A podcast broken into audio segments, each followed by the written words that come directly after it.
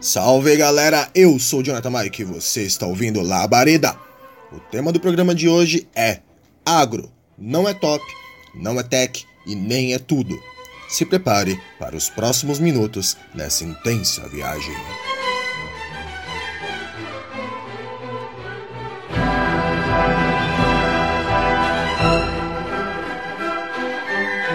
Ecologia sem luta de classes é jardinagem.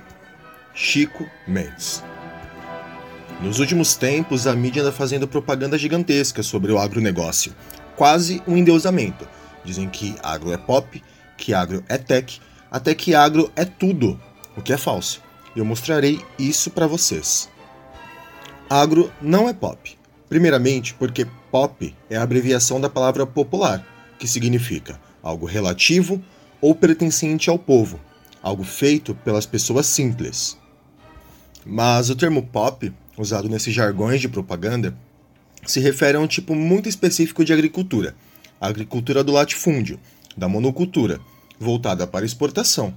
Ou seja, uma agricultura onde gigantescas porções de terras concentradas nas mãos de poucos produzem apenas uma única commodity que não serve para alimentar as populações do país, mas sim para exportar para outros países. Para se ter ideia, a quantidade de terra concentrada no latifúndio brasileiro é de aproximadamente 499 mil quilômetros quadrados. Isso é basicamente o tamanho da Alemanha e Portugal juntos. E em toda essa vastidão de espaço são plantadas basicamente quatro commodities: soja, trigo, cana-de-açúcar e laranja.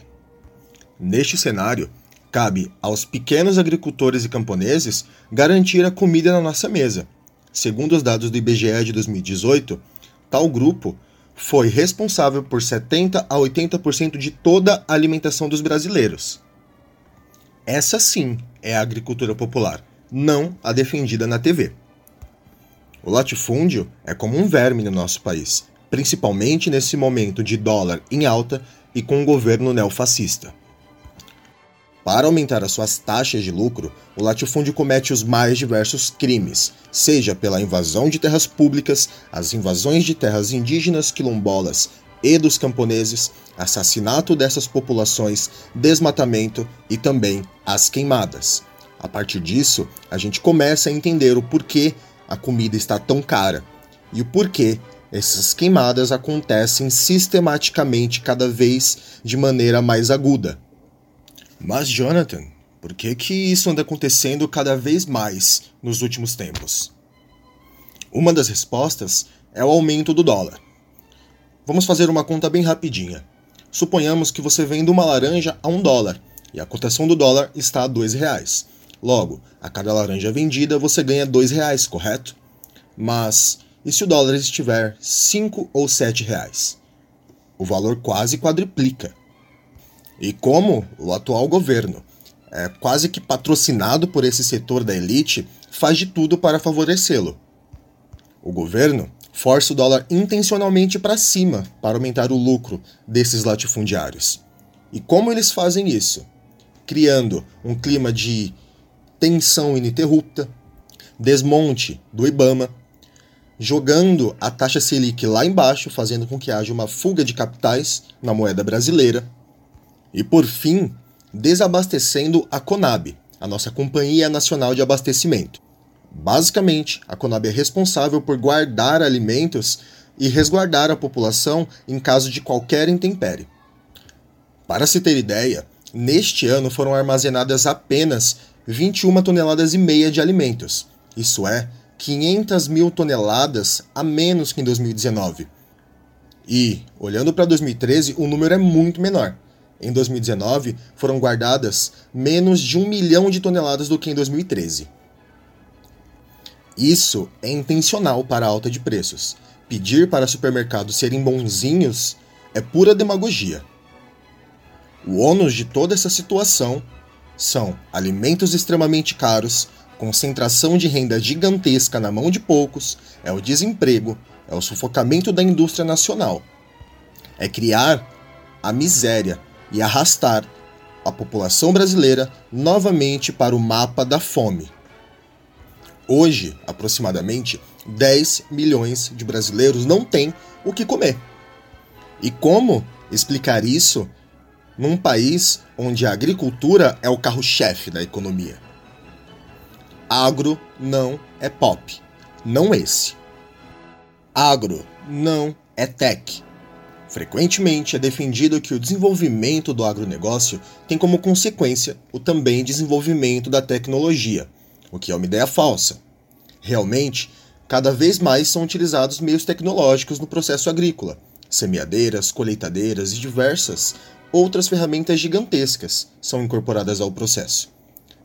Mas o que acontece é que tal utilização tem um dano triplo. Primeiro, que tais ferramentas de grande porte, em sua grande maioria, não são produzidas no Brasil.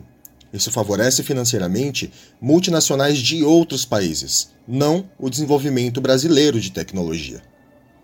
Segundo, porque a utilização dessas tecnologias diminuem as taxas de emprego no campo, enquanto elevam os lucros dos latifundiários, ou seja, nem o dinheiro proveniente do uso da terra circula nas mãos dos trabalhadores da região.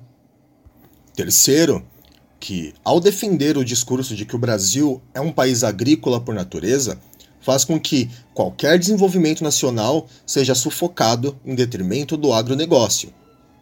O que vemos nos últimos anos decorrente do boom dos commodities do começo dos anos 2000 é a desindustrialização do nosso país. Observando os dados oficiais do Estado, percebe-se que na década de 70 a participação da indústria no PIB era de 27,4%.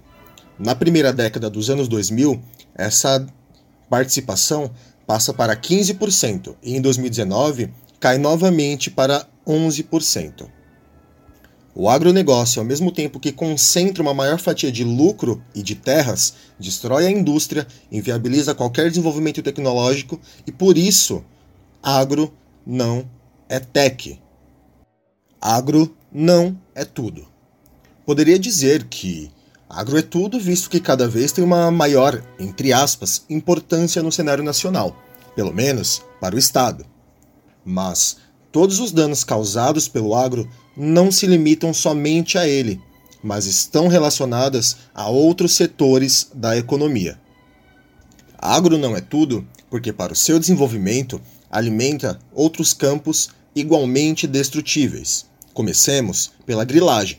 Basicamente, é a invasão de terras públicas ou de comunidades indígenas e quilombolas ou camponesas. Tal processo é banhado em sangue, onde existem massacres em massa dos povos originários, raramente noticiados na grande mídia. É um processo de assalto. Após a grilagem, há o favorecimento de madeireiros ilegais, que tem como função a derrubada de toda a mata nativa, seja pelo correntaço ou seja pelas queimadas. Isso transforma a natureza em gigantescos pastos, que por sua vez favorecem a pecuária. E na pecuária são colocadas milhares de cabeças de gado, voltadas não para nós, mas para exportação. E essas cabeças de gado têm função de, entre aspas, fazer a limpeza da região e a legitimação da utilização da terra para com o Estado. Por fim, essas terras se concentram novamente na mão dos latifundiários. Para concluir esse podcast, eu digo para vocês: não acreditemos em discursos de ministros que dizem que os alimentos caros são nossa culpa porque nós estamos comendo demais. Não acreditemos que o nosso país tem uma vocação natural para plantações. Não acreditemos que o agro é pop, que ele é tech, nem que ele é tudo. Agro não é nada disso. O agro, tão defendido, mata, escraviza, destrói a natureza e desindustrializa o nosso país. Lutemos. Lutemos por um mundo de igualdade. Lutemos pelo compartilhamento das terras. Lutemos para que a dignidade humana seja minimamente respeitada. Obrigado a todo mundo. Quem gostou, segue aqui no Spotify, Compartilha com as amizades, com o pai, com o cachorro, com o papagaio, compartilha com todo mundo. Proibido não comprar. O livro que eu lancei recentemente já está à venda na Amazon. E vocês encontram o link tanto na descrição deste podcast quanto no Instagram, arroba Devaneios Imperfeitos. Como sempre, usem máscara, lavem as mãos, fogo nos racistas e carinho nos animais. Valeu!